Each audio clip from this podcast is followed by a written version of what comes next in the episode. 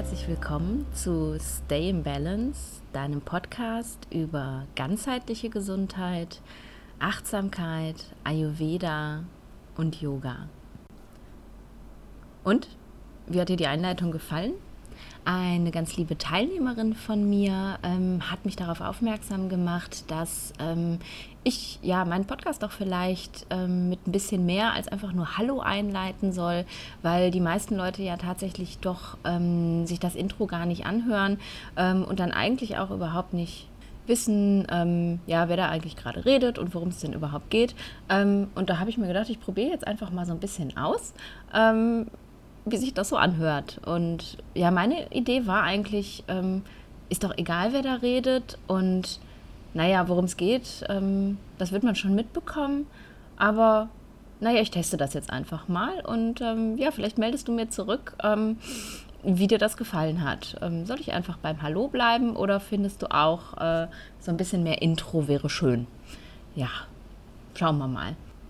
Wenn du diese Folge ähm, zum Ausstrahlungszeitpunkt hörst, dann bin ich gerade in Indien.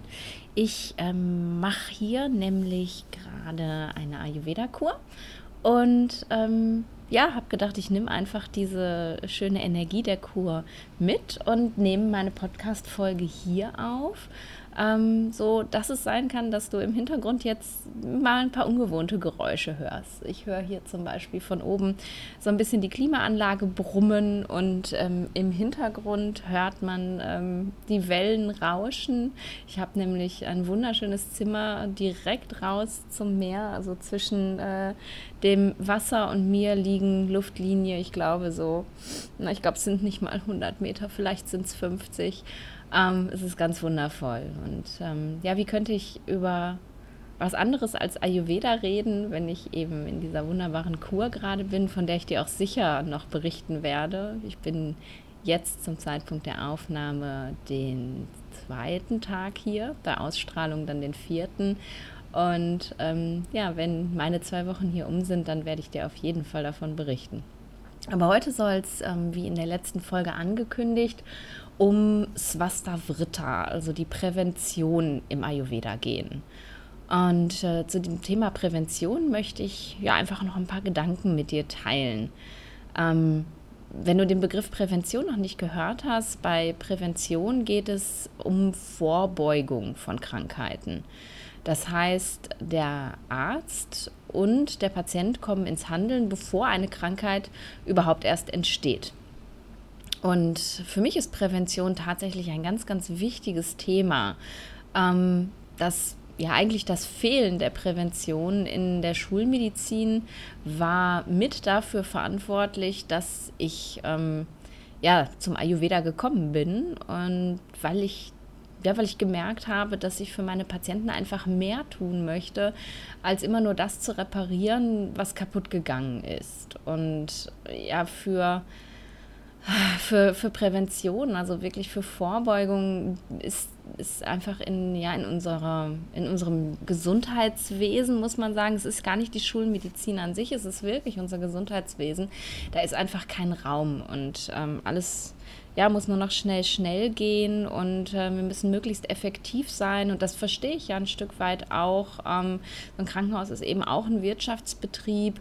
Aber ja, mir ist da einfach wirklich das Vorbeugen viel zu kurz gekommen. Und das hat mich ja letztlich zum Ayurveda gebracht. Und das ist der Grund, ähm, warum, warum du mich jetzt hier heute hören kannst. Und es ist wirklich so, dass ich fest daran glaube, dass ähm, mit einer guten Ernährung und mit einem gesunden Lebensstil ganz viele unserer heutigen Volkskrankheiten eigentlich vermieden werden könnten. Aber der Ayurveda bietet da halt noch ganz, ganz viel mehr. Ich habe schon ähm, vorhin gesagt, im Ayurveda heißt Prävention Svastavrita oder Svastavrutta oder eigentlich ist der Buchstabe stumm, also Svastavrita. ich äh, arbeite noch an meinem Sanskrit. Ähm, und Swasta ähm, bedeutet übersetzt Gesundheit oder eine gesunde Person. Und Vrita steht für Ritual. Und es ist tatsächlich so, dass es ähm, in Ayurveda-Kliniken in Indien eigene Abteilungen gibt, die sich nur mit Prävention beschäftigen. Das heißt, ähm, in diesen Abteilungen sind die Patienten eigentlich gesund. wobei man ja nicht wirklich sagen kann, dass das Patienten sind, weil definitionsgemäß ist ein Patient ja jemand, der krank ist. Also die Menschen, die in diesen Abteilungen behandelt werden, sind gesund. Ähm, klingt komisch, oder? Menschen werden im Krankenhaus behandelt, obwohl sie gesund sind. Aber so ist das. Jetzt ist die Frage, wie definiert der Ayurveda Gesundheit? Ähm, und da ist eben ja in den alten ayurvedischen Schriften die Definition so, ähm, dass eine Person, deren Gesundheitszustand perfekt ist, als Swasta bezeichnet wird. Und eine Person gilt im Ayurveda als gesund, wenn die Doshas, also Vata, Pitta und Kapha, im Gleichgewicht sind. Das heißt nicht alle gleich, sondern halt in deinem individuellen Gleichgewicht. Und ähm, wenn du jetzt mit dem Begriff Doshas überhaupt nichts anfangen kannst, dann ähm, mach doch hier kurz Pause äh, und spring noch mal in die Folge 2. Da habe ich dir nämlich erklärt, ähm, was das mit den Doshas eigentlich so auf sich hat. Ich verlinke dir die Folge ähm, auch gerne noch mal in den Show Notes. Also Gesundheit heißt, alle Doshas sind in dir im Gleichgewicht. Ähm, der zweite Punkt ist, dass das Agni, also das Verdauungsfeuer, gut und beständig ist. Über Agni habe ich jetzt hier noch gar nicht viel gesprochen. Ähm, da wird es aber bald sicherlich auch noch eine Folge zu geben und da werde ich dir dann noch erklären, was es mit dem Agni auf sich hat. Ähm, der dritte Punkt ist, dass die sogenannten Datus, das sind die sieben Körpergewebe aus Sicht des Ayurveda, genährt und gefestigt sind. Viertens, die Malas, also die Abfallprodukte des Körpers wie Stuhl und Urin, angemessen ausgeschieden werden. Fünftens, dass Atma, also die Seele, klar und gefestigt ist. Sechstens, die Indriyas, also die Sinnesorgane, klar und zuverlässig sind. Und siebtens, Mana, der Geist, klar und stabil ist. Das klingt ziemlich toll, oder? Und wenn man sich jetzt diese sieben Punkte mal genau anschaut, ja, dann fällt eigentlich auf, dass es gar nicht mal so einfach ist, aus ayurvedischer Sicht wirklich als gesund zu gelten.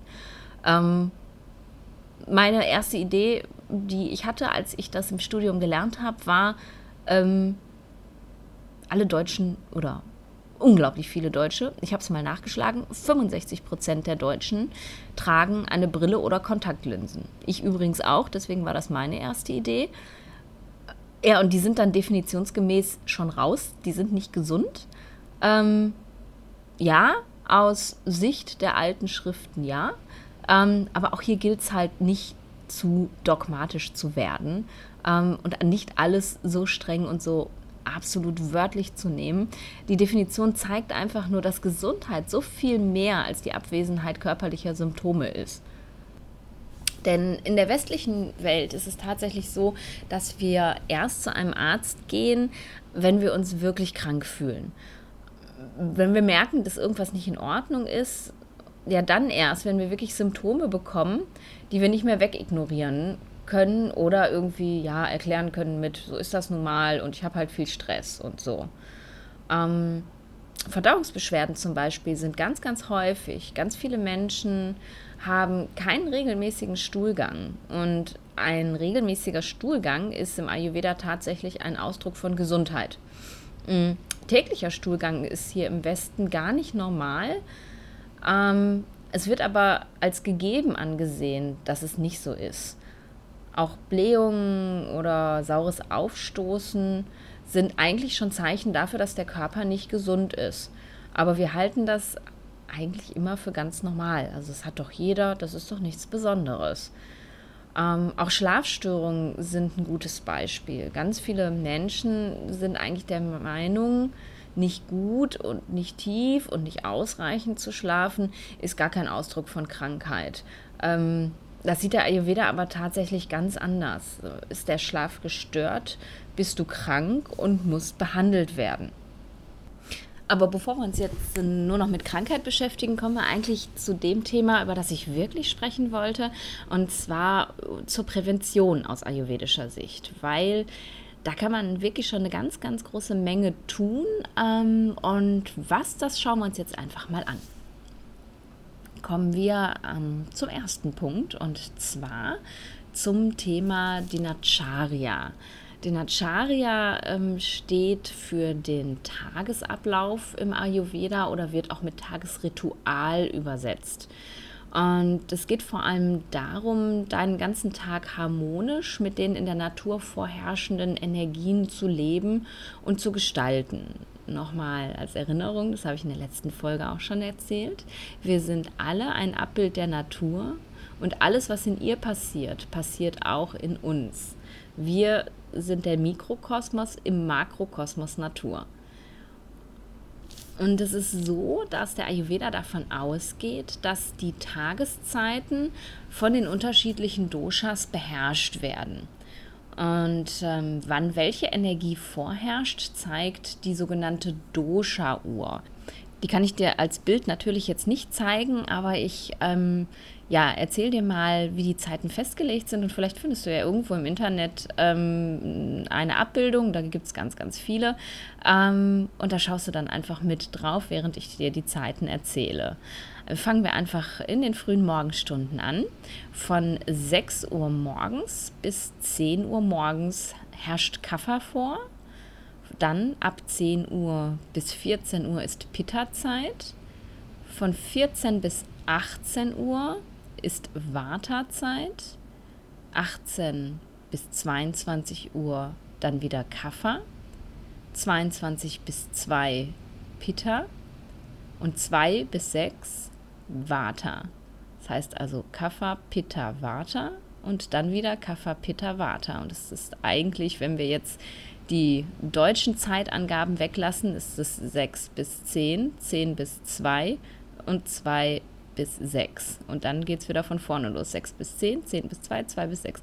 Also am besten guckst du dir das einmal im Bild an. Sich das vorzustellen, ist, glaube ich, echt zu kompliziert. Und warum ist das jetzt so wichtig zu wissen, welche Bioenergie zu welcher Tageszeit vorherrscht? Warum reite ich da so drauf rum? Das ist ganz einfach in dem Moment, wo man versteht, welche Bioenergie jetzt gerade im Außen wirksam ist, ähm, kann man sich den Tag damit ganz schön erleichtern. Ähm, das möchte ich dir jetzt mal am Beispiel des Aufstehens zeigen. Der richtige Zeitpunkt des Aufstehens bestimmt die Qualität deines gesamten Tages. Ähm, der Ayurveda sagt, die beste Zeit zum Aufstehen ist die Vata-Zeit, also vor 6 Uhr. Vata, hole ich noch mal kurz ins Gedächtnis zurück, ist das Prinzip der Bewegung und besteht aus den Elementen Luft und Äther, also Raum. Und das bedeutet für dich, wenn du während der Wartezeit aufstehst, dann wird es dir deutlich leichter fallen, aus dem Bett zu kommen, weil diese ganz bewegte, luftige Energie von Vata, naja, dich förmlich aus dem Bett trägt. Ab 6 Uhr ist dann Kafferzeit und Kapha ist ja dieses schwere, behäbige Dosha, ähm, ja, dass es dir einfach dann auch ganz schwer macht, eben aus dem Bett zu kommen, ähm, ja, weil dich das so ein bisschen runterzieht sozusagen. Also vor 6 Uhr aufstehen, ja, klingt für den, der es nicht muss, erstmal ganz schrecklich. Aber ich, ich würde dir empfehlen, probier es doch einfach erstmal für ein paar Tage aus und beobachte, ja, wie sich dein Tag dann anfühlt. Kommst du besser aus dem Bett oder fühlt sich alles gleich an? Einfach mal testen. Es ist ja, ist ja nichts in Stein gemeißelt. Man kann alles wieder rückgängig machen. Ja, nach dem Aufstehen empfiehlt der Ayurveda dann tatsächlich, sich den ja, Tagesritualen oder vor allem den morgendlichen Ritualen zu widmen. Ähm, und äh, er gibt da naja, eine Reihenfolge vor, an die muss man sich natürlich nicht stoisch halten, aber das ist eben die Reihenfolge, die ähm, in den alten Schriften vorgegeben wird. Und nach dem Aufstehen folgt das Ausscheiden von Abfallprodukten. Das heißt also, nach dem Aufstehen sollten Blase und Darm entleert werden. Ähm, das unterstützt nämlich den natürlichen Reinigungsprozess des Körpers, ähm, sich eben von Abfällen und toxischen Materialien zu befreien. Ähm, kann, wenn das nicht passieren kann, ähm, dann kann sich im Körper ein einen Stoff bilden, den wir im Ayurveda Ama nennen, AMA. Ähm, aber auch das werde ich dir, glaube ich, zu einem anderen Zeitpunkt nochmal ähm, genauer erklären. Es ist auch ein bisschen komplexer. Was man aber eben sagen kann, ist, wenn wir AMA nicht loswerden, dann führt das langfristig zur Entwicklung von Krankheiten. Also es ist eben ganz, ganz wichtig, ähm, da nichts zurückzuhalten, sondern morgens wirklich nach Möglichkeit Blase und Darm zu entleeren. Auch das ist ein bisschen Training, Blase nicht so, aber vor allem den Darm, ähm, weil das sind wir nicht gewohnt. Ähm, das machen wir dann halt, wenn der Druck irgendwann kommt. Ähm, und da muss man den Körper so ein bisschen dran gewöhnen, ähm, dass der Darm auch morgens schon entleert werden soll. Und dabei kann tatsächlich eben helfen, regelmäßig heißes Wasser zu trinken, weil die Verdauung dann angeregt wird und eben auch die, ähm, ja, das Loswerden der Abfallprodukte. Wenn das erledigt ist, ähm, empfiehlt der Ayurveda, die Zähne zu reinigen. Das klingt ziemlich selbstverständlich, ja, das machen wir alle morgens. Ähm, aus ayurvedischer Sicht werden damit aber jetzt nicht nur die Zähne schön sauber gemacht, ähm, sondern die Doshas und eben oben schon benanntes Ama ähm, aus dem Mundraum entfernt. Die haben sich nämlich über Nacht durch die nächtliche Entgiftung dort angesammelt. Und hier noch eine kleine Information am Rande. Es geht nicht darum, dass es besonders gut schäumt im Mund, sondern um den Vorgang des Putzens an sich. Ähm, unserer Zahnpasta wird, ähm, ja, werden irgendwelche Chemikalien zugefügt, damit sie besonders gut schäumen, weil wir das einfach so gewohnt sind. Weil wir denken, die Zähne werden dann besonders gut sauber, wenn viel Schaum im Mund ist. Ähm, wenn du dir so eine ayurvedische Zahncreme kaufst, wirst du feststellen, dass die überhaupt nicht schäumt. Ähm, das ist am Anfang ein bisschen komisch irgendwie und man, man fühlt sich dabei auch etwas komisch, aber wenn man sich dran gewöhnt hat, dann merkt man relativ schnell, den Zähnen geht es nicht schlechter und die sind auch nicht weniger sauber, ganz im Gegenteil. Ähm, ich habe sogar das Gefühl, dass ich, äh, seit ich solche Zahncreme benutze, ähm, auch intensiver putze, weil ich einfach ähm, ja nicht mehr das Gefühl habe, ist ja eh schon alles eingeschäumt. Ne? Und in den alten ayurvedischen Schriften, das möchte ich dir nicht vorenthalten, äh, ist es tatsächlich so, dass ähm, das Putzen der Zähne mit einem kleinen Zweig empfohlen wird. Dabei handelt es sich um so spezielle Zweige. Vielleicht hast du ähm, das Wort Neem schon mal gehört. Ähm, das ist auch häufig in ayurvedischen oder in so Kräuterzahncremes mit drin. Und so kleine Neem-Ästchen ähm, hat man dann benutzt, um ähm, ja, sich damit die Zähne sauber zu kratzen und zu reinigen. Ähm, das musst du heute natürlich nicht mehr, aber ich finde, das zeigt, dass eben ja, schäumende Zahnpasta gar nicht nötig ist und du dir eigentlich damit nur unnötige Chemie in den Mund packst.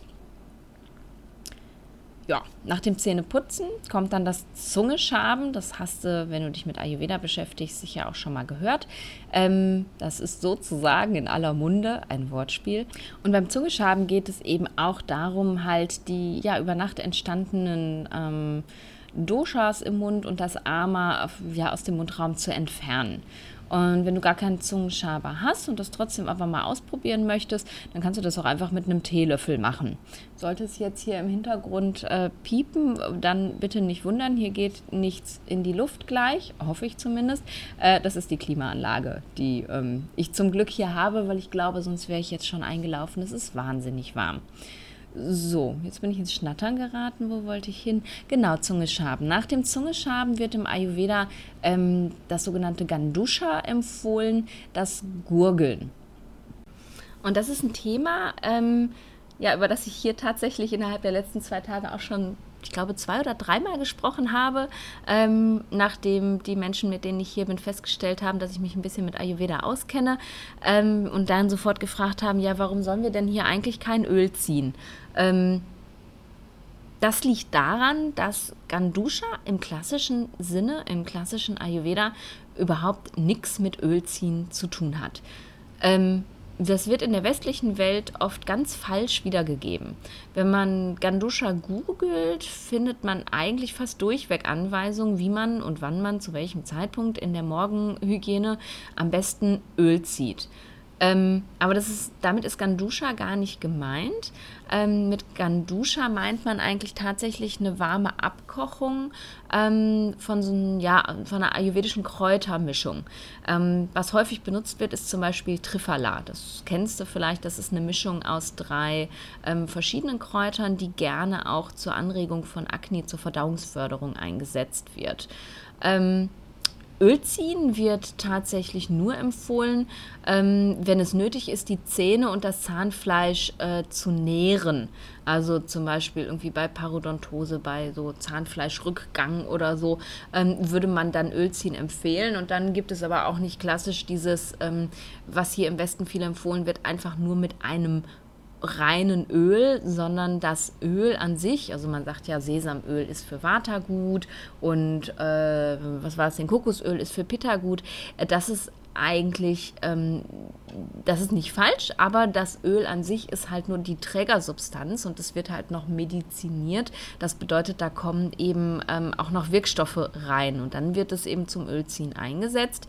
Ähm, und was man eben wissen muss, Ölziehen ist ähm, bei Kapha, sowohl bei Kapha-Konstitution, aber auch bei Kapha-Dysbalance ähm, und eben auch bei AMA kontraindiziert. Das heißt, man darf das dann gar nicht machen.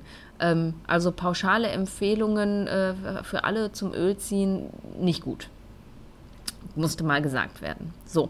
Aber wo wir schon beim Öl sind, geht es natürlich auch mit Öl weiter. Und zwar ähm, geht es dann um Abhyanga also die Ganzkörperölmassage oder erstmal halt Ölmassage. Ähm, genau, damit werden halt Ganzkörpermassagen, aber auch Ölanwendungen auf dem Kopf, ähm, Ölanwendung in den Ohren, an den Füßen und Beinen genannt oder benannt. Ähm, und die können halt bei, ja, bei unterschiedlichsten Beschwerden helfen, aber eben auch vorbeugend wirksam sein. Und meist geht es eben bei diesen Ölmassagen darum, Vata zu besänftigen. Ähm, und auch da sollte man eben darauf achten, dass keine Kafferkonstitution vorliegt oder der Patient gar, äh, der Mensch, es ist ja nicht der Patient, der Mensch gar ein Kafferungleichgewicht hat, weil dann ist eben auch Öl eher kontraproduktiv, weil das eben ja das Kaffer noch unterhält und fördert sozusagen ja, wenn man sich dann schön ordentlich mit Öl eingerieben hat, was ich, ähm, wenn ich ehrlich bin, nicht jeden Tag mache, weil da habe ich nicht genug Zeit für, aber am Wochenende gönne ich mir dann schon selber gerne eine Ganzkörperölmassage. Dann geht es danach unter die Dusche. Ähm, bei der Dusche ist es wichtig, dass die nicht zu heiß sein sollte oder wenn du unbedingt ganz heiß duschen magst, ähm, du den Kopf nicht unter den heißen Strahl halten solltest, da das dein Pitta stark erhöhen kann. Genau. Ähm, so ein paar Sachen möchte ich eigentlich nur kurz am Rande erwähnen, weil die in unserer heutigen Welt irgendwie ja nicht mehr so gebräuchlich sind und teilweise nicht umsetzbar sind. Aber wenn man eben aus den klassischen Schriften zitiert, gehört das eben mit zum ähm, Dinacharya, zu den Tagesritualen dazu. Ähm, ich praktiziere diese Dinge selber auch nicht und die sind für mich auch nicht wirklich realisierbar. Aber der Vollständigkeit halber möchte ich noch erwähnen, dass es noch das Spülen der Augen mit Kräutern gibt. Ähm, da werden die Augen, es ist scharfe Kräuter, die Augen werden zum Tränen gebracht, um die Augen eben auszuspülen. Ähm, es gibt das sogenannte Nasya, also Ölanwendung in der Nase. Ähm, es gibt die Rauchinhalation, Kauen von Betel. Ähm, das ist das, was die Zähne so schön rot macht. Ähm, und Anwendung von Kräuterpulvern auf dem Körper. So, dann ist die Liste vollständig. Nach der Reinigung folgen dann die körperlichen Übungen. Ich empfehle hier natürlich Yoga. Ähm, aber auch das liefert, glaube ich, genug Stoff für weitere Folgen, finde ich. Ähm, da gehen wir ein andermal drauf ein. Dann finde ich es noch sehr schön, äh, dass sich der Ayurveda auch mit äh, der mentalen Seite unseres Verhaltens beschäftigt. Ähm, so, so werden zum Beispiel Anweisungen gegeben zu richtigem Verhalten, die ja, wenn du dich ein bisschen mit Yoga beschäftigst, die sehr, sehr nah an den Yamas und den Niyamas, also den Dingen, ähm, ja, in die man nach den Yoga, auf die man nach den Yoga-Sutras achten soll, ähm, die da sehr nah dran sind. Und das, äh, ja, das finde ich ganz schön. Das zeigt eben noch, wie, wie, wie eng verbunden eben Yoga und Ayurveda eigentlich sind.